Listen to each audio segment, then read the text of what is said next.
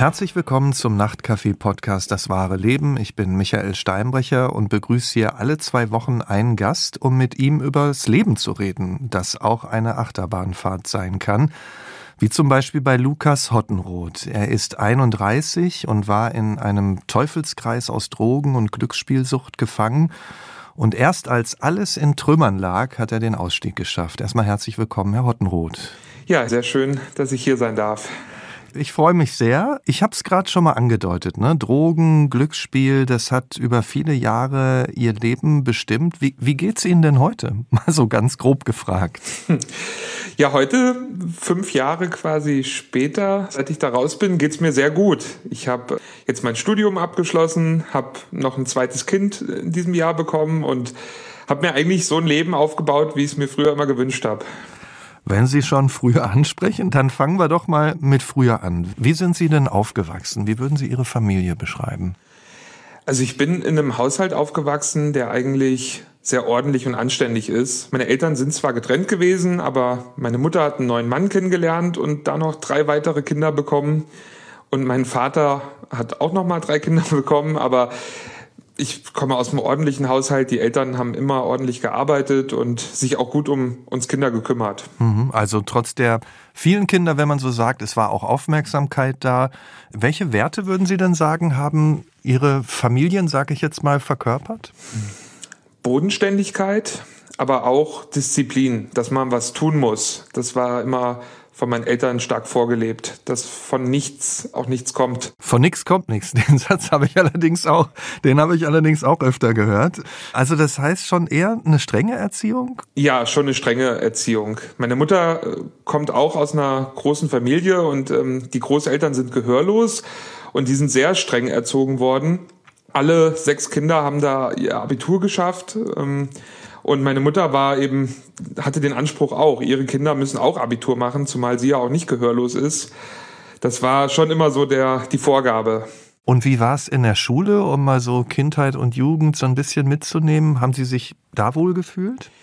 Naja, in der Grundschule und in der fünften und sechsten war noch alles okay, aber dann ab der siebten mit Latein als zweiter Fremdsprache auf einem humanistischen Gymnasium, da ging es dann schon bergab. Ich, ich, ich war nicht der Schüler, der sich ähm, freiwillig hingesetzt hat, um zu lernen und habe dann sehr schnell auch ja, Fünfen geschrieben, schlechte Noten mit nach Hause gebracht und das war auch immer der Reibungspunkt in der Familie. Also waren Sie eigentlich ein bisschen überfordert dann ne, auf diesem Gymnasium? Ja.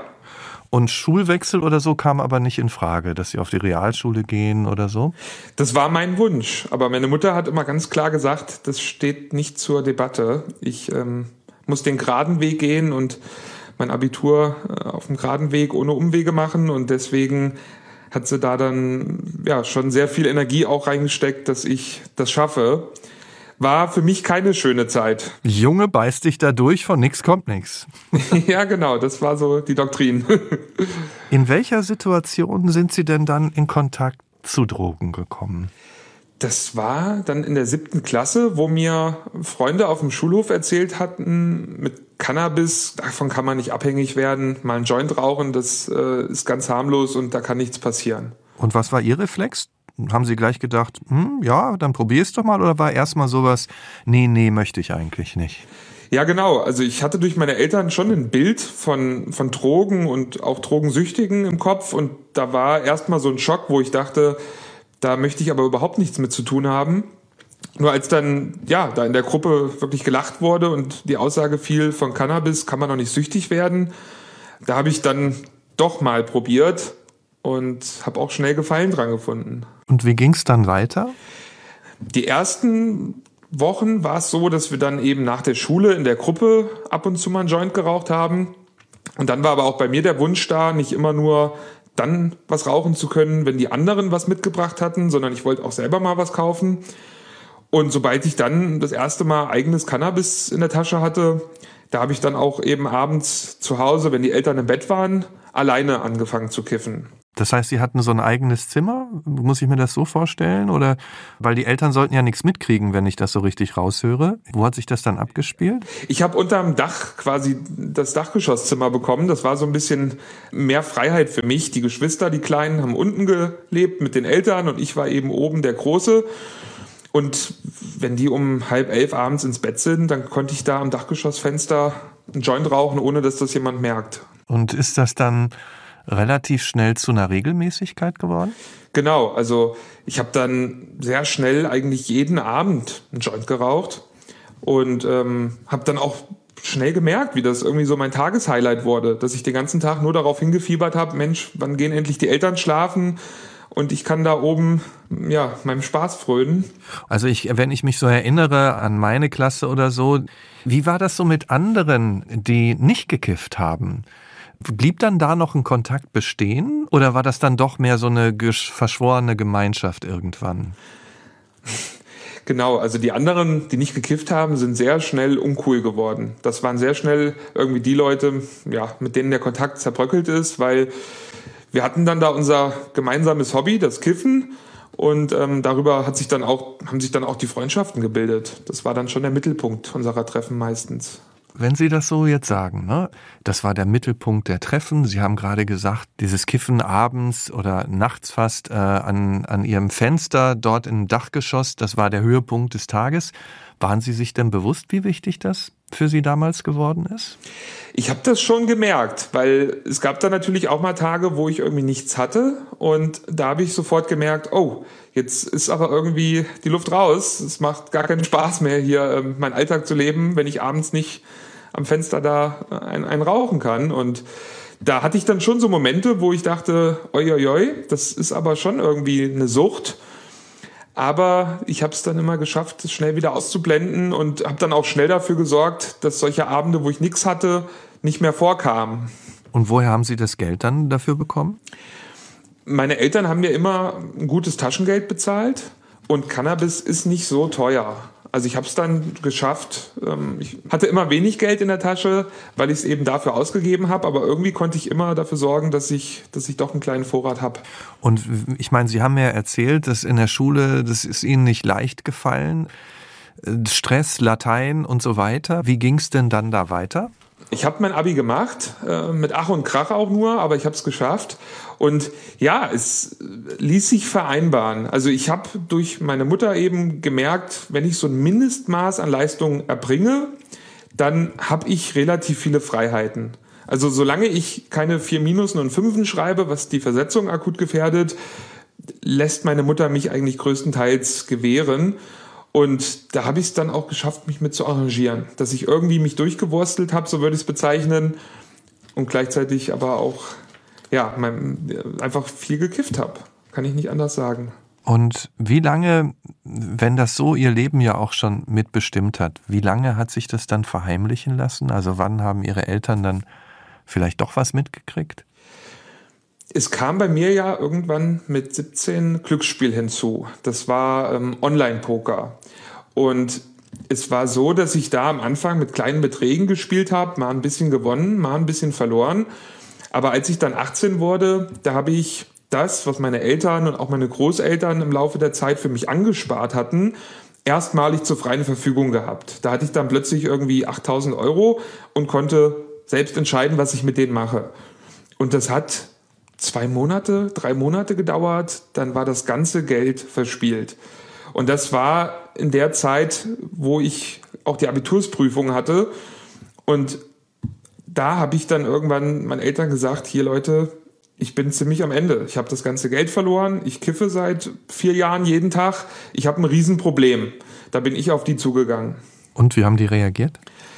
Also die waren entsetzt, weil es gab vereinzelt mal Vorfälle, wo meine Mutter die Vermutung hatte, dass ich irgendwie Joint geraucht habe, aber ich konnte es dann irgendwie immer leugnen oder sagen, das war eine einmalige Sache. Und die ist aus allen Wolken gefallen, weil die konnte sich nicht vorstellen, dass ich da seit vier Jahren jeden Tag oben das mache. Haben sich wahrscheinlich auch gefragt, wie konnten wir das irgendwie nicht mitkriegen? Aber hallo, genau, ja. Und dann, also war das für Sie erstmal eine Erleichterung, dass es raus war? Das war eine totale Erleichterung, ja, weil das war ein Problem, das hatte ich davor nur mit mir selbst ausgemacht. Das erzählt man ja auch keinem Freund mit den Freunden kifft man und vielleicht redet man auch darüber mal, hey, das ist ganz schön viel geworden, vielleicht müssten wir mal aufhören. Aber so der wirkliche Wahnsinn, der im Kopf da abläuft, den teilt man nicht. Und als ich da meinen Eltern wirklich das Herz ausgeschüttet habe, das war für mich eine totale Befreiung. Und ich wollte ja auch davon weg und war auch dankbar über die Reaktion, weil meine Mutter hat dann gesagt, gut, dann mache ich jetzt mal volle Aufmerksamkeit auf dich. Wir müssen dich irgendwie clean kriegen, vom Spielen wegkriegen, vom Cannabis wegkriegen. Und so haben wir dann nach meinem Abi die ersten sechs Monate sehr viel zusammen gemacht. Ich bin zum Einkaufen mitgekommen. Ich habe kaum mehr Freunde getroffen und wenn dann nur bei uns zu Hause. Also die hat mich dabei unterstützt, wirklich davon wegzukommen. Also durch ständige Begleitung, Beobachtung, äh, Ablenkung, äh, also alle Register in dieser Hinsicht gezogen. Genau, das war wirklich eine Höchstleistung von ihr. Also im Nachhinein denke ich mir auch nur, Mensch, wie konnte die mich so toll unter ihre Fittiche nehmen in der Zeit, zumal sie ja noch drei kleine Kinder hatte. Sie haben sich dann für ein Physikstudium in Rostock eingeschrieben. Wie optimistisch sind Sie denn dann so in diese neue Lebensphase reingegangen, nachdem Ihre Mutter Sie ja da über ein paar Monate begleitet hatte? Also ich glaube, im Nachhinein erkenne ich das ganz gut. Das war hauptsächlich eine Flucht. Ich wollte aus diesen Kreisen weg, die in Kassel gelebt haben, mit denen ich davor befreundet war, aber auch von meiner Mutter. Ich wollte irgendwie diesen ganzen Lebensabschnitt strenge Erziehung, Cannabis-Problem hinter mir lassen und dachte so, eine neue Stadt, möglichst weit weg von Kassel, das wäre die Lösung. Ich habe dann aber schon in der Einführungswoche gemerkt, dass also dass ich dafür intellektuell oder was das Vorwissen angeht, für ein Physikstudium nicht gemacht bin. Und dann? Sind Sie dann wieder nach Hause oder wie oder welche welche Schlüsse haben Sie dann daraus gezogen? ja, schön wär's. Nee, die ersten Wochen in Rostock habe ich dann da viel gefeiert, waren Diskotheken und habe dann aber auch schnell Leute getroffen, die ähm, gekifft haben und habe dann auch mit dieser Verzweiflung, da eigentlich völlig fehl am Platz zu sein, auch wieder mit denen ähm, das gemacht. Und das war der Anfang vom Ende. Ich habe das einen Abend gemacht und ich bin am nächsten Morgen aufgewacht und das war so erschreckend, weil ich habe gemerkt, das wäre wie, als wenn ich nie clean gewesen wäre. Da war ein Schalter umgelegt und mein erster Gedanke am nächsten Tag war, ich muss wieder kiffen. Also von einem Tag auf den anderen wieder mittendrin sozusagen.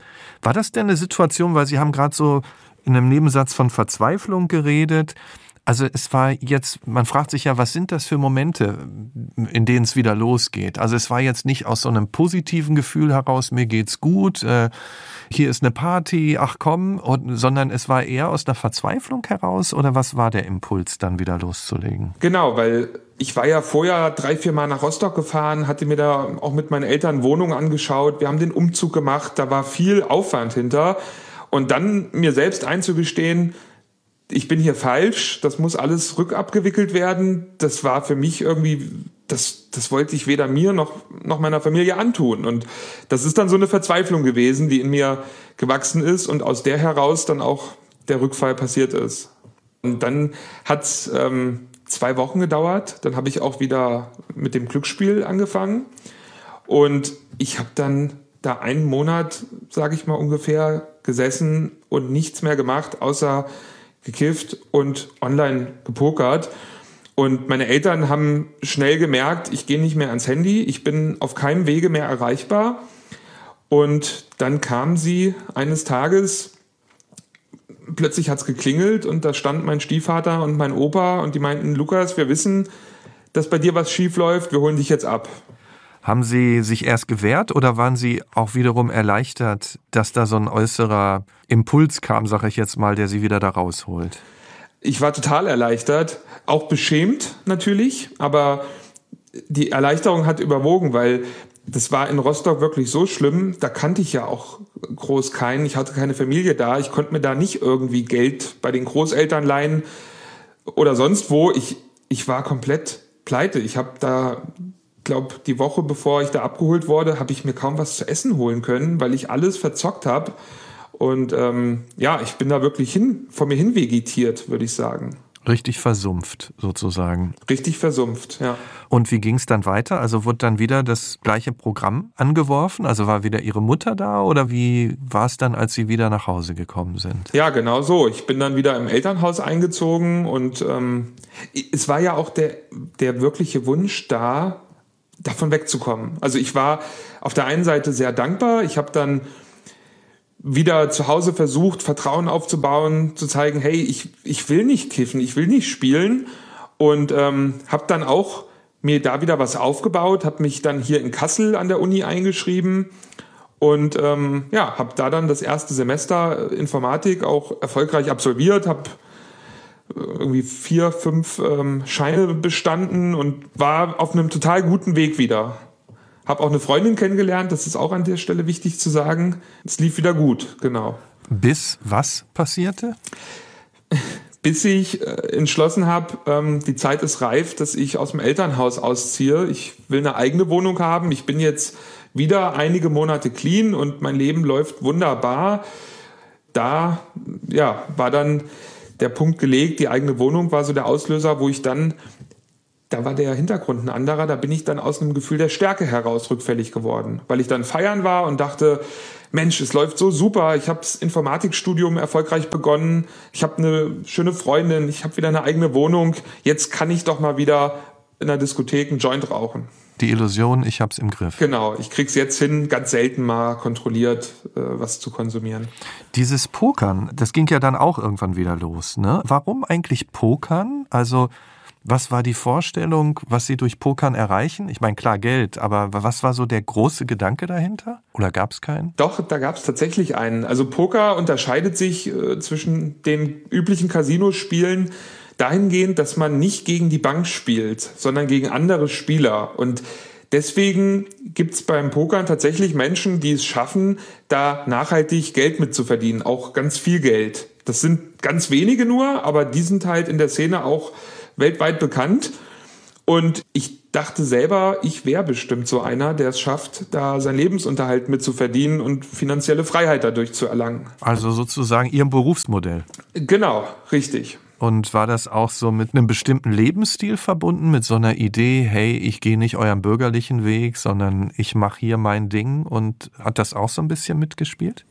Ja, ganz genau. Also so ein Pokerspieler, den kann man sich ja fast vorstellen wie so ein Rockstar. Der geht äh, dreimal die Woche abends ins Casino, verdient da seine 10, 100.000 Euro und ähm, kann ansonsten komplett frei sein Leben gestalten, hat keinen Chef und nichts. Und das hat mich total fasziniert, dieses Modell durchs Spielen quasi Reichtum zu erlangen. Das ähm, war auch komplett anders, als ich es eben von meinen Eltern gesehen habe. Die haben Zeit ihres Lebens immer schwer und also das heißt schwer, aber haben immer viel gearbeitet, haben immer geguckt, wie kommen sie voran, kann man vielleicht noch einen Steuerberater machen, Bilanzbuchhalter und so weiter. Und da habe ich gedacht, den Stress will ich mir nicht geben. Und ich gehe mal davon aus, der Weg zum schnellen Reichtum, der hat dann aber nicht so funktioniert, oder? Nee, es war eigentlich genauso wie die Male davor auch immer. Ich habe ähm, es nicht geschafft, mich da an, an gewisse Einzahlungslimits oder an gewisse Spiellimits zu halten, sondern bin schnell wieder diesem Wahn verfallen, jetzt mit großen Einsätzen und es muss ganz schnell gehen. Und habe dann wieder innerhalb kürzester Zeit alles verloren und war wieder genauso in dem Strudel drinne wie all die Male zuvor auch. Und haben dann aber gedacht, ah, ich muss nur noch ein bisschen besser werden, dann komme ich da wieder raus? Oder wie versucht man das vor sich dann zu erklären, dann nochmal es, obwohl man viel verloren hat, dann nochmal weiterzumachen? Man findet Gründe zu rationalisieren. Also das ist tatsächlich etwas, das habe ich dann auch später in der Selbsthilfegruppe gelernt das ist ganz typisch bei suchtkranken Menschen, dass man rationale Argumente findet, warum doch diesmal alles anders ist, warum es doch diesmal klappt oder was der entscheidende Unterschied ist. Und ich kann gar nicht mehr genau rekonstruieren, welche Argumente ich mir zurechtgelegt habe, aber ich habe immer welche gefunden. Sie haben ja auch gesagt, Sie haben eine Freundin kennengelernt. 2013 sind Sie dann auch Vater geworden. Erzählen Sie mal, war das geplant in der Situation? Nee, das war überhaupt nicht geplant. Das war ein Unfall gewesen. Aber trotz meiner Sucht war ich durch meine familiäre Situation so, dass ich nicht gesagt habe, das musst du abtreiben oder das, können wir nicht machen, sondern ich habe dann eher gesagt, ich kann verstehen, wenn sie sich dagegen entscheidet, da stehe ich hinter, aber wenn sie sich dafür entscheidet, eben auch. Und ähm, ich glaube, da hat sie mir im Nachhinein auf jeden Fall gesagt, das war für sie sehr ermutigend und der Auslöser, warum sie sich dafür entschieden hat. Haben Sie sich denn auch vielleicht sogar auch gefreut, Vater zu werden?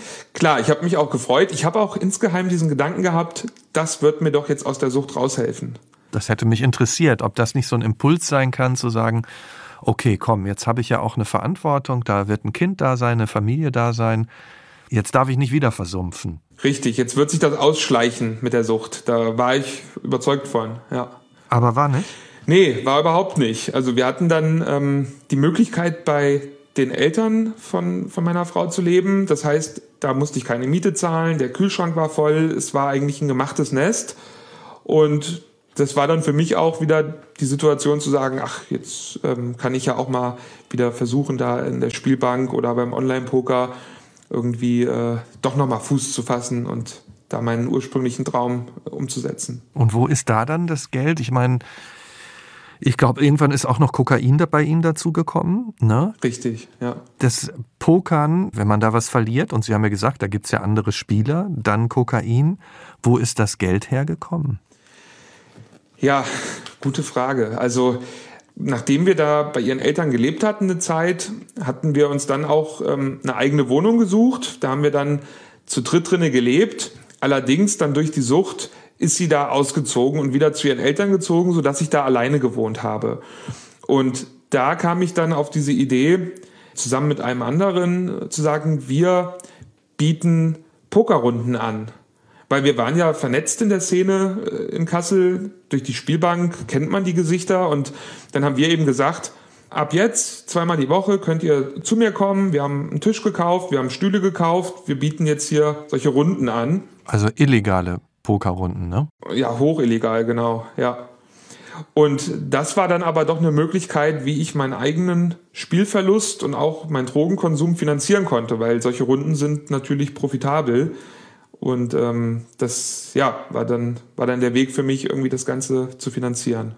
Also es war so ein bisschen wie eine Spirale, also immer mehr Pokern, immer mehr Drogen, immer illegalere Praktiken, um ans Geld zu kommen. Kann man das so sagen, dass sich das so hochgedreht hat? Das kann man genau so sagen, ja. Und wenn dann das aber alles nicht so funktioniert, okay, Sie versuchen das durch diese Pokerrunden abzufangen, aber wenn es dann nicht funktioniert und da sind Schulden da, dann ist das doch bestimmt nicht mehr lustig, oder? Denn irgendwer will ja das Geld auch wieder haben. Richtig. Also es war immer ein Jonglieren mit, woher kriege ich noch Geld? Ich habe ja vorhin von der großen Familie erzählt. Ich habe nicht nur also zwei Omas und zwei Opas, sondern auch noch zwei Stiefomas und zwei Stiefopas gehabt. Ich habe insgesamt acht Tanten, väterlicherseits nämlich auch noch zwei, mütterlicherseits fünf. Also äh, ich habe eine riesige Familie in Kassel und daher hatte ich auch immer Möglichkeiten, irgendwie mir von meinen Großeltern, von meiner Patentante irgendwelche Geschichten zu erzählen, warum ich gerade Hilfe brauche und mir irgendwie Geld zu leihen. Und ja, es war einfach so ein Jonglieren mit, da will jemand seine Schulden wieder, dann leihe ich mir da was und ähm, das war so mein Alltag, ja. Wie ging es Ihnen denn körperlich in dieser Zeit? Also das größere Problem war die Psyche, weil ich gemerkt habe natürlich, das ist alles total fragil. Jederzeit kann irgendwie das ganze Kartenhaus zusammenstürzen. Aber das war dann auch die Zeit, gerade durch Kokain, wo es mir körperlich nicht mehr gut ging. Also wo ich ähm, in der Regel jede Nacht komplett schweißgebadet aufgewacht bin, wo ich vor 15 Uhr äh, nie aufgestanden bin, dafür aber auch erst morgens um fünf ins Bett gegangen bin. Also ich, ich hatte insofern ein bisschen Glück, dass Kokain und auch Cannabis beides keine Substanzen sind, die den Körper so stark angreifen. Aber mein, mein Körper hat auf jeden Fall darunter gelitten. Und wie sah es an Ihrem Tiefpunkt aus, wenn Sie so zurückschauen? Naja, der Tiefpunkt, das war quasi der Moment, wo erst ein paar Monate vorher meine Eltern zu mir gesagt haben, wir möchten mit dir nichts mehr zu tun haben, du bist äh, teuflisch und, und, und machst alles kaputt irgendwie. Sondern dann auch meine Frau, die letzte Person, die irgendwie noch zu mir gestanden hatte, als die gesagt hat, lieber bin ich eine alleinerziehende Mutter, als dich noch irgendwie einen Tag länger zu ertragen. Das war so der Punkt, wo ich gemerkt habe, hey, ich ähm, habe eigentlich jeden verloren, der irgendwie zu mir gestanden hat. Ich habe bei jedem Schulden, dem ich irgendwie eine Geschichte aufbinden konnte. Und ähm, ja, da habe ich dann wirklich gesehen, ich stehe eigentlich am dunkelsten Abgrund. Also Sie mussten erst alle Menschen um Sie herum verlieren? alle mussten weg sein, damit sie mit voller Konsequenz sehen, wo sie stehen im Leben, ne? Richtig. Also heute würde ich sagen, ich musste erst an den Punkt kommen, wo es kein weiter so mehr gab, wo keine Option mehr übrig blieb, damit ich da irgendwie rauskomme, ja. Wie viele Schulden hatten Sie an diesem Tiefpunkt? Circa? Ähm, das habe ich dann im Nachhinein nochmal sehr genau ermittelt. Das waren etwas über 40.000 Euro. Also 40.000 Euro Schulden, Eltern nicht mehr da, Freundin nicht mehr da, keiner mehr da. Und dann? Was ist dann passiert? Ich stand dann wirklich an einem Punkt, wo ich so für mich überlegt habe, es gibt jetzt eigentlich nur drei Möglichkeiten noch. Entweder ich mache einen, einen großen Überfall, aber einer halt, wo sich's lohnen muss, weil mir helfen keine 1000 Euro. Ich brauche viel, viel mehr. Ich beende mein Leben oder ich ähm, versuche doch noch mal irgendwie aus diesem Drogensumpf und Spielsumpf rauszukommen. Und es hat sich so über ein Wochenende gezogen. Ich habe eigentlich äh, zu der Möglichkeit tendiert, mein Leben zu beenden aber habe dann irgendwie im entscheidenden Moment doch gesagt, nee, das kann es nicht gewesen sein und ich will jetzt noch mal mit aller Macht versuchen, da irgendwie rauszukommen. Dann bin ich zu meinen Eltern gefahren und ähm, obwohl die den Kontakt abgebrochen hatten, wusste ich irgendwie, wenn ich hier jetzt stehe und sage, ich möchte eine Therapie machen, ich möchte in eine Selbsthilfegruppe, ich möchte mit aller Kraft da rauskommen, dann lassen die mich nicht hängen. Und so war es dann auch. Die haben dann mich schweren Herzens nochmal bei sich ähm, wohnen lassen, ein paar Tage, solange bis ich auf eine Entgiftung gehen konnte. Und dann habe ich mir von der Entgiftung aus einen stationären Therapieplatz gesucht. Und so ist dann nach und nach alles weitere gekommen. Dann noch eine ambulante Therapie, Selbsthilfegruppe. Ich meine, Sie haben ja auch gesagt, schon die Male vorher sind Sie ja, als Sie dann bei Ihren Eltern gewesen sind, ähm, mit der Einstellung da reingegangen, ich will das loswerden. Was war denn jetzt anders als vorher, wenn Sie das nochmal beschreiben? War das dieser Tiefpunkt, den Sie da erlebt haben, oder war das irgendwie nochmal eine andere Stufe? Letztendlich glaube ich, das waren zwei Ereignisse. Zum einen war das ein Sozialarbeiter während meiner Entgiftung. Der hat mir was gesagt, das hat mich sehr geprägt. Der meinte zu mir, Lukas, es gibt einen Ausweg. Und dann hat er mir gesagt, Menschen, die eine stationäre Therapie machen und lebenslang eine Selbsthilfegruppe besuchen, die kommen laut WHO in 90 Prozent der Fälle aus der Sucht. Und da habe ich das erste Mal so realisiert, Moment mal, es ist also nicht mein Schicksal, immer wieder rückfällig zu werden, sondern es gibt einen Weg daraus, wenn ich das und das mache.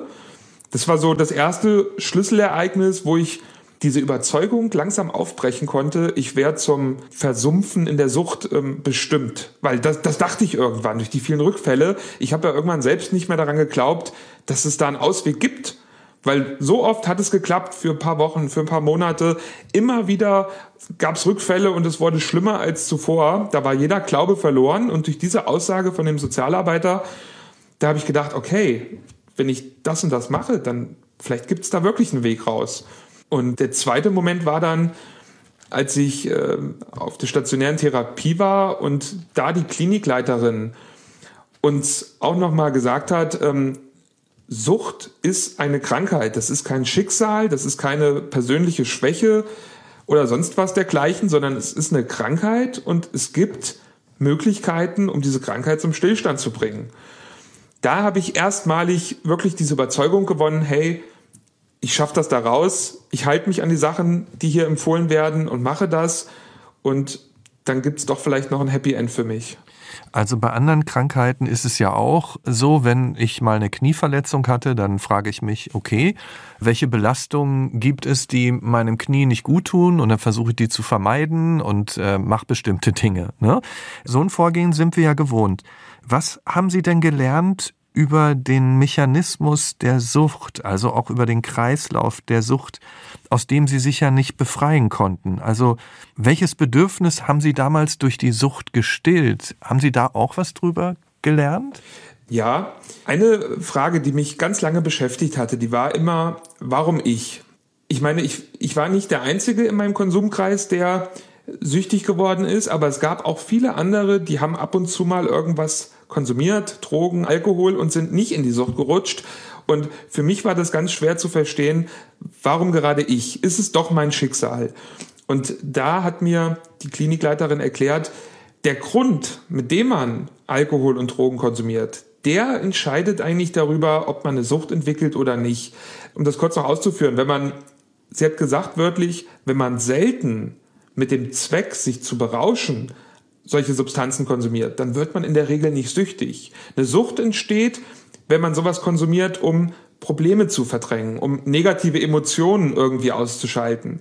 Und als sie das gesagt hat, habe ich nur an meine Jugend gedacht und wusste genau, das war bei mir der Fall gewesen. Ich habe immer nur konsumiert, um meine Probleme zu verdrängen, um mich besser zu fühlen. Und damit war für mich dann endlich klar, wie es dazu kommen konnte auch. Also raus aus den Problemen und da dann irgendwas finden, was quasi der Fluchtort ist, um mich damit nicht mehr zu beschäftigen. Also das war bei Ihnen der Mechanismus. Genau, weil wenn die Strategie einmal klappt, dann ist man natürlich am nächsten Tag, wenn die Probleme wieder präsent sind, dazu geneigt zu sagen, ach Mensch, gestern hat es doch so schön geklappt, meine Probleme zu verdrängen, das mache ich heute wieder. Und das kann man sich dann jeden Tag plötzlich sagen. Ne? Wie sahen denn dann die nächsten Schritte in Ihrem Leben aus? Sie haben ja schon von den Kliniken gesprochen, von dem Weg aus der Sucht. Aber wo haben Sie gewohnt? Was ist mit den Schulden passiert? Wie, wie sind Sie daran gegangen? Ich bin dann nach der stationären Therapie, das hatte etwas über acht Wochen gedauert, durfte ich wieder bei meinen Eltern einziehen, weil die natürlich auch gesagt haben, das ist jetzt das erste Mal, dass er so einen Schritt gemacht hat. Und wir merken, da ist eine Veränderung passiert, da ist der Wunsch da, jetzt das Leben ohne solche Sachen hinzubekommen. Und da haben sie mich wieder aufgenommen. Und dann haben sie mir auch geholfen, das mit den Schulden, die waren ja verteilt auf insgesamt 30 Leute, 40 Leute, das zu ordnen und haben mir angeboten, sie zahlen die Leute aus und ich zahle dann in kleinen Raten das bei meinen Eltern zurück, weil ich hatte ja keinen Job und nichts. Und das war eine Riesenhilfe, weil ich dann einfach einen Gläubiger nur noch hatte. Da haben Sie natürlich Glück, ne, dass Sie Eltern haben, die das machen konnten. Ja, Genau, da hatte ich auf jeden Fall Glück, weil ich sag mal, wenn man so viel Menschen Geld schuldet und dann mit jedem da was vereinbaren muss, das ist, glaube ich, auch eine Belastung. Ob ich das unter den Umständen geschafft hätte, weiß ich nicht. So war ich natürlich in Sicherheit und konnte das Haus verlassen, ohne Angst haben zu müssen, dass mir jetzt jemand auf die Pelle rückt, weil es war ja alles bezahlt, nur bei meinen Eltern musste ich eben da das abbezahlen. Ich meine, Sie waren ja auch Vater. Was ist denn daraus geworden? Äh, aus der Beziehung zu Ihrer Frau, haben Sie da auch nochmal Kontakt aufgenommen dann? in der Situation? Genau. Wir hatten die ganze Zeit Kontakt gehalten. Bin ich total dankbar, dass meine Frau ein Mensch ist, der, der gibt nicht leicht auf. Also sie hat gedacht oder gesagt, du hast ein riesiges Suchtproblem und äh, auch wenn du jetzt auf Therapie bist, ob das Problem dadurch verschwindet, weiß ich nicht, aber du bist eben auch der Vater und ich möchte, dass das Kind Kontakt zu ihrem Vater hat, gerade wenn er jetzt auf dem Weg der Besserung ist. Und so hatten wir übers Telefon hauptsächlich, aber wir hatten auch während der Therapie Kontakt. Und als ich dann im Haus der Eltern wieder war, hat sie auch gesagt, du kannst jetzt auch jedes Wochenende oder alle zwei Wochenenden die Tochter bei dir haben zum Übernachten. Und ähm, das hat dann letztendlich neun Monate gedauert. Ich habe dann nämlich von meinen Eltern aus mir auch wieder einen Job gesucht. Ich habe mich wieder ins Studium eingeschrieben. Sie hat das neun Monate lang beobachtet und hat dann festgestellt, da ist wirklich was passiert. Es ist anders als die vielen Jahre zuvor und dann sind wir auch wieder zusammengekommen. Mhm, also langsame Annäherung und dann war aber wieder was da. Und Sie wollten auch von Anfang an den Weg zurück, höre ich so raus. Das war meine Hauptmotivation während der Therapie und, und die ganze Zeit über war das mein Wunsch, einfach ein normales Leben hinzubekommen, wo ich meine Tochter um mich rum habe, meine Frau um mich rum habe. Ja. Also es ging eigentlich darum, all das, was Sie vorher kaputt gemacht haben, wenn man so will, in den Verhältnissen mit anderen Menschen, in den Beziehungen und auch sonst in ihrem Leben Stück für Stück wieder zusammenzusetzen? Genau. Und neu zu starten, das war der Punkt. Mhm. Sie sind ja dann im Februar 2021 nochmal Vater geworden. Gratulation mhm. nachträglich. Ne? ähm, Danke. Ihre Frau hat ihre zweite gemeinsame Tochter zur Welt gebracht. Was hat sich dadurch nochmal in ihrem Leben verändert? es ist deutlich stressiger als mit einer Tochter. Äh, ich meine, die große ist jetzt, ähm, die wird jetzt neun, die kleine ist jetzt zehn Monate und ja, es ist ähm, auf jeden Fall mit zwei Kindern doch deutlich stressiger. Nee, und ansonsten merke ich, ein großer Unterschied zur ersten Tochter. Ich bin jetzt halt voll da. Ich ähm, bin nicht mehr berauscht, ich bin mit dem Gedanken nicht mehr woanders und ich erlebe jetzt also ich habe jetzt die ersten Lebensmonate einfach viel intensiver erlebt und viel mehr mitbekommen auch, weil bei der ersten Tochter war ich einfach mit den Gedanken woanders. Ich war auch oft abends in der Spielbank und das ähm, gibt mir schon sehr viel, einfach so einen kleinen Menschen aufwachsen zu sehen. Das, das erfüllt mich mit Freude. Weiß Ihre ältere Tochter denn, was Sie alles erlebt haben? Reden Sie mit ihr darüber? Hm, ja, die hat dann im Zuge meiner Genesung da mit, mitbekommen von. Ich habe ja dann auch angefangen, über äh, die Krankheit zu schreiben und ähm, darüber zu bloggen. Und ähm, da hat sie dann natürlich schon mitbekommen, wenn ich hier irgendwie jeden Abend zwei Stunden sitze und mich da austausche und äh, an Sachen arbeite, da war dann schnell die Frage, was, was ist denn eigentlich eine Sucht und was schreibst du denn da? Und ähm, da habe ich dann schon versucht, ihr das zu erklären, ja. Was sind denn so die alltäglichen Freuden, die jetzt Ihr Leben ausmachen? Wie würden Sie das beschreiben? Ach, mehrere Dinge. Also nach wie vor eigentlich so zwei Elemente, die ich ähm, seit 2017, seit der Therapie mache. Das ist ähm, Sport und auch Meditation. Ich meditiere jeden Tag. Welchen Sport interessiert mich jetzt einfach privat? Ich mache einfach nur Kraftsport im Fitnessstudio, aber das gibt mir viel. Und die Sauna ist für mich auch ein ganz wichtiges Element. Ich bin dreimal die Woche nach dem Sport in der Sauna und da merke ich auch einfach, das gibt mir immer so ein Neustartgefühl, wenn man da rauskommt. Äh, erst total geschwitzt, dann eiskalt geduscht. Das ist das, was früher der Joint für mich war, ist heute die Sauna. Ja, einfach so ein Runterkommen. Und wie sieht's aus so mit Ihrem Bekanntenkreis? Hat sich da auch viel verändert? Also ich habe damals ähm, während der Therapie meine SIM-Karte genommen und zerbrochen. Das habe ich in der Gruppe gemacht, vor meinen Mitpatienten, weil mich meine Bezugstherapeutin davon überzeugt hat, wenn ich da wieder Kontakt zulasse, dann werde ich wieder rückfällig auf jeden Fall. Und ich habe nach der Therapie mit null Freunden angefangen. Ich hatte meine Eltern, meine Geschwister und meine Frau und sonst niemanden. Und ähm, da haben sich jetzt in der letzten Zeit, also in den letzten viereinhalb Jahren, zwei gute Freundschaften wieder entwickelt. Ähm, nicht von früher welche, sondern Menschen, die ich da neu kennengelernt habe. Und das ist heute so mein, mein Kreis, die Familie und, und die beiden Leute. Also Sie bauen sich so ein stabiles, überschaubares Umfeld. Ne? Ihre Familie, der Sport, dreimal die Woche oder wie oft auch immer dahin, dann Sauna, zwei Freunde. Also das ist sicherlich auch dann so, ja, ihre Tragfläche so ein bisschen, oder? Also das, das, was sie, das, was sie auch hält, das, was sie ja ausfüllt, habe ich so den Eindruck. Aber ganz genau. Das sind meine, meine Anker, meine Routinen, so will ich das bezeichnen. Und das sind so die Elemente, die mich glücklich machen, die mir viel geben und ähm, die mich sicherlich auch clean und abstinent halten. Das ist ja der Punkt, ne? Denn so eine Sucht, die endet ja nicht so einfach und dann ist man damit durch, sondern man muss ja immer Acht geben. Das ist ja bei den unterschiedlichsten Süchten so, dass man nicht wieder in diese Routinen zurückfällt. Wenn Ihre Routine war, wenn es Probleme gibt, dann bin ich da reingeflüchtet. Ich meine, Probleme hat man ja immer mal im Leben. Ne? Das kann man auch für die Zukunft ja nicht ausschließen. Welche Mechanismen haben Sie da in so einem Fall dann darauf zu achten, dass das nicht die alten Reaktionsmuster werden? Ich glaube, was mir da am stärksten hilft, ist tatsächlich die Meditation, weil dadurch, dass ich das täglich mache, ist das für mich immer so ein Feedback, hey, was geht denn eigentlich in meinen Gedanken ab? Was ist denn gefühlsmäßig in mir los? Und ähm, ich hatte jetzt in den letzten viereinhalb Jahren öfter schon mal Probleme wieder, die aufgeploppt sind, die jetzt nichts mit der Sucht zu tun haben. Und ich glaube, die Meditation war dann immer das, was mir gesagt hat, hey, es ist keine Option, wieder irgendwas zu konsumieren, sondern du musst gucken, wie kannst du sonst die Probleme bewältigen. Ich meine, wir haben ja jetzt auch viel über Ihre Perspektive auf all das gesprochen. Sie haben schon mal über Ihre Frau geredet und äh, ich höre da eine große Dankbarkeit raus, dass sie den Faden nie hat zu Ihnen abreißen lassen, sondern immer noch da war, selbst wenn es auch nur noch ein ganz loser Faden war. Was glauben Sie denn, hat sich in all den Jahren bei Ihren Eltern, bei Ihrer Frau, bei, bei Freunden abgespielt, wenn man mal die Perspektive wechselt? Naja, gerade bei meinen Eltern war es so, die haben die Zeit meiner aktiven Sucht ähm, mindestens genauso schlimm empfunden wie ich selber. Weil man ja einfach als Eltern, wenn man da merkt, wie sich das eigene Kind kaputt macht und man will es am liebsten hinten am Nacken packen, rausziehen und sagen, jetzt komm aber mal klar. Aber man kann es nicht. Ähm, das ist für Eltern schrecklich. Das weiß ich genau. Und ich glaube, die sind einfach extrem dankbar und froh, dass ich da diesen Absprung geschafft habe.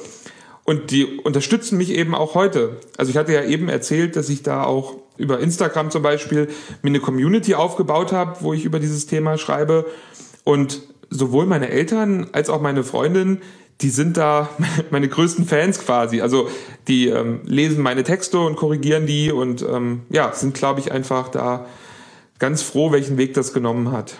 Wenn Sie da Aufklärungsarbeit machen in Sachen Drogen und Spielsucht, mit welchem Ansatz versuchen Sie da was zu bewirken? Erzählen Sie über Ihr Leben oder, oder wie, was versuchen Sie zu transportieren?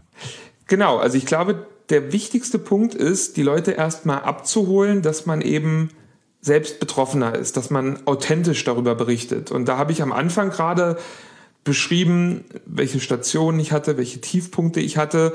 Und da sind auch viele Leute drauf aufgesprungen und haben, haben mir da Nachrichten geschickt von wegen, ich beschreibe genau, was sie durch, durchleben und ja, sie erkennen sich in meiner Geschichte wieder. Und dann hat sich das Ganze natürlich auch so ein bisschen gewandelt, dass ich die Ratschläge, die ich bekommen habe, und ähm, die Hilfestellung, die ich bekommen habe, dass ich versuche, die auch an die Community weiterzugeben und da den Leuten zu sagen, Mensch, ihr seid keine schwachen Menschen, ihr habt eine Krankheit und es gibt Lösungen für diese Krankheit und das versuche ich da zu transportieren und ähm, ja, anderen Menschen da zu helfen mit meiner Erfahrung. Ich habe eine Frage, auf die ich irgendwie auch noch keine Antwort habe. Ich bin gespannt, was Sie jetzt sagen. Also die ist entstanden jetzt aus dem, was Sie erzählt haben. Einerseits war es ja gut, dass Ihre Eltern und Ihre Frau während dieser Achterbahnfahrt, durch die Sie da gegangen sind, auch immer zu Ihnen gehalten haben. Ne? Aber andererseits haben Sie den Ausstieg aus dieser Achterbahn ja erst dann geschafft, als Sie sich alle von ihnen losgesagt haben, ne? als keiner mehr da war. Wie sollen Menschen denn, die wissen, in meinem Umfeld gibt es einen geliebten Menschen, der gerade in einer, in einer Sucht steckt. Wie sollen die denn jetzt reagieren? Also äh, sollen sie jetzt da bleiben? Sollen sie gehen, weil nur das der Weg raus ist? Also das lässt mich so ein bisschen ratlos zurück, was das Richtige ist. Ja, das verstehe ich gut. Und ähm, also ich kann vorab erst mal sagen, kein Suchtkranker, das habe ich in ganz vielen Umgebung gelernt, wo ich mit solchen Menschen zu tun hatte, kommt da raus ohne einen Tiefpunkt. Die Sucht hört nicht einfach so auf. Es muss einen Auslöser geben, das ist ein Tiefpunkt, durch den die Person wach wird und sagt, ich will mich ändern. Und ähm, wenn man das jetzt auf die Frage überträgt, dann ist es leider tatsächlich so, solange man als Angehöriger dem Süchtigen hilft und versucht irgendwie ein, ein Weiter so zu ermöglichen, solange wird es in der Regel nicht klappen. Es kann sein, wenn es ein frühes Stadium der Sucht ist, dass dann ein Gespräch reicht oder, oder die Androhung von Konsequenzen, dass der Süchtige wach wird und merkt, oh scheiße, ich bin gerade hier ähm, auf einem extrem gefährlichen Weg und stehe davor, wichtige Sachen zu verlieren. Leider ist das nicht die Regel. In der Regel müssen sich die Angehörigen distanzieren und müssen quasi sagen, hey, wenn du wach wirst, wenn du was ändern willst, dann sind wir da. Aber solange du das nicht erkannt hast, können wir dir nicht helfen. Stattdessen geben wir nur mit dir dran kaputt und ähm, müssen uns jetzt schützen und da rausziehen. Das ist so das, ähm, was ich Angehörigen rate, die mich da irgendwie fragen. Und wenn ich das so richtig höre, muss man ja auch sagen, bei allem guten Willen, so wie es ja ihre Mutter gemacht hat. Ne? Die hat sich ja wirklich monatelang, wie Sie ja auch sagen, um sie gekümmert, um den Jungen da rauszuholen. Ne? Bei ihnen war es dann ja aber auch die Klinik, die professionelle Therapie, die dann nochmal tiefere Einblicke und Einsichten gebracht hat, oder? Also wenn man richtig drinsteckt, braucht man wahrscheinlich auch richtig professionelle Hilfe, oder? Ich denke auch, ja. Also ich ähm, habe ja auch da zwei Ratgeber geschrieben und da gebe ich auch konkrete Tipps und da sage ich ganz klar, wenn ihr es mit Hilfe des Ratgebers schafft, super, weil viele haben einfach, wenn da das Wort Therapie fällt, stationär, dann schalten die ab. Das ist unvorstellbar für viele zu sagen, ich mache jetzt acht oder zwölf Wochen eine stationäre Therapie.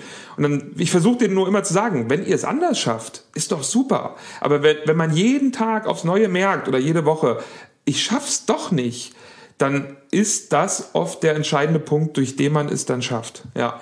Und Sie haben ja gesagt, Sie schreiben, Sie haben einen Blog. Äh, haben Sie denn auch Mitstreiterinnen und Mitstreiter oder sind Sie da eher so alleine unterwegs? Nee, ähm, das ist total schön geworden. Ich habe da ja über Instagram meinen Kanal aufgebaut und mich mit anderen Leuten, die auch in diesem Bereich sind, vernetzt. Und das ging jetzt sogar so weit, dass wir eben entschlossen haben, unsere Ziele, nämlich diese Krankheit zu entstigmatisieren und Betroffenen zu helfen. Und deswegen haben wir uns entschlossen, einen Verein zu gründen und haben das jetzt äh, final auf den Weg gebracht. Das ist total schön. Genau, wir werden demnächst ähm, mit Ohne Sucht e.V. Ähm, anfangen, da auch ähm, Projekte außerhalb von Instagram umzusetzen, weil wir alle die Überzeugung teilen, dass das Stigma dieser Krankheit eigentlich das größte Problem ist, dass sich die Betroffenen schämen, dass sie sich nicht trauen, anderen davon zu erzählen, sich Hilfe zu holen, weil immer noch da dieser Glaube anhängt, es ist eine persönliche Schwäche. Ein Suchtkranker ist schwach, ist hedonistisch oder sonst was und das wollen wir bekämpfen. Und Sie haben am Anfang gesagt, in der Ausbildung haben Sie auch den Weg zurückgefunden. Ne? Also was sind da so Ihre Ziele jetzt beruflich? Wo wollen Sie dahin? Also ich habe in Wirtschaftswissenschaften jetzt meinen Abschluss gemacht und ich habe jetzt zum 3. Januar einen Vertrag unterschrieben. Da werde ich einem Kundenmanagementsystem quasi Admin und versuche da mich mit den ähm, Verkäufern abzustimmen, wie wir da die Software am besten entwickeln können. Also auch da geht's voran. Da sind Sie ja wirklich auf allen Ebenen unterwegs, muss man sagen. Wenn Sie jetzt das nochmal alles zusammennehmen und Sie sagen, vor fünf Jahren sah es alles anders aus. In diesen fünf Jahren hat sich jetzt viel getan, vieles in oder fast alles in die richtige Richtung für Sie bewegt. Was ist Ihnen heute wichtig im Leben? Mir selbst im Spiegel ins Gesicht schauen zu können und irgendwie zu wissen, ich bin mit mir im Rein. Ich mache Dinge, wo ich sage, das kann ich nach außen hin vertreten, das kann ich von mir selbst vertreten. Ich habe keine Geheimnisse vor meinen geliebten Menschen und ähm, ja, das, das ist für mich tatsächlich irgendwie so das Wichtigste geworden, weil es eben viele Jahre so komplett anders war. Vielen Dank, Herr Hottenroth. Und ich wünsche Ihnen natürlich, dass das jetzt immer so bleibt, ne? dass Sie immer in den Spiegel schauen können und denen nah sein können, die Ihnen wichtig sind. Denn das ist ja in der Tat das, was uns allen, glaube ich, Kraft gibt. Ja, das glaube ich auch. Ja, vielen Dank. Ich danke Ihnen auch sehr, dass ich hier in dem Podcast mal ein bisschen meine Geschichte erzählen konnte ich glaube wirklich auch für andere ist es das Wichtigste, auch Erfolgsgeschichten zu hören und, und zu sehen, Mensch, 13 Jahre lang hat der eigentlich alles kaputt gemacht, was man kaputt machen konnte, aber er hat es da rausgeschafft und das wäre auch nochmal so der letzte Rat, den ich irgendwie geben möchte. Ähm, wenn man es erstmal schafft, die aktive Sucht zu unterbrechen, dann wird das Leben sehr schnell besser. Es gibt noch natürlich auch negative Phasen. Man hat auch mal, man hat auch mal einen kleinen Nervenzusammenbruch. Aber allgemein wird sich alles im Leben sehr schnell verbessern, wenn man erstmal aus der aktiven Sucht raus ist. Ja, danke, Herr Hottenroth, für dieses Schlusswort. Ich glaube, das ist durchaus angemessen, darauf nochmal hinzuweisen, denn es ist ja in der Tat wichtig, dass Sie hiermit auch ein Beispiel geben, dass es einen Weg rausgeben kann aus der Sucht. Und äh, vielen Dank auch an Sie fürs Zuhören. Wenn Ihnen dieser Podcast gefällt, dann erzählen Sie Ihren Freundinnen und Freunden oder Ihren Verwandten gerne davon und empfehlen Sie ihn weiter. Diskutieren Sie auch gerne mit auf unserer Nachtcafé Facebook-Seite. Und wenn Sie selbst mal über Ihr Leben berichten wollen, dann schreiben Sie uns einfach. Vielleicht sprechen wir dann schon bald miteinander. Hier im Nachtcafé Podcast Das wahre Leben. Ich bin Michael Steinbrecher. Wir hören uns.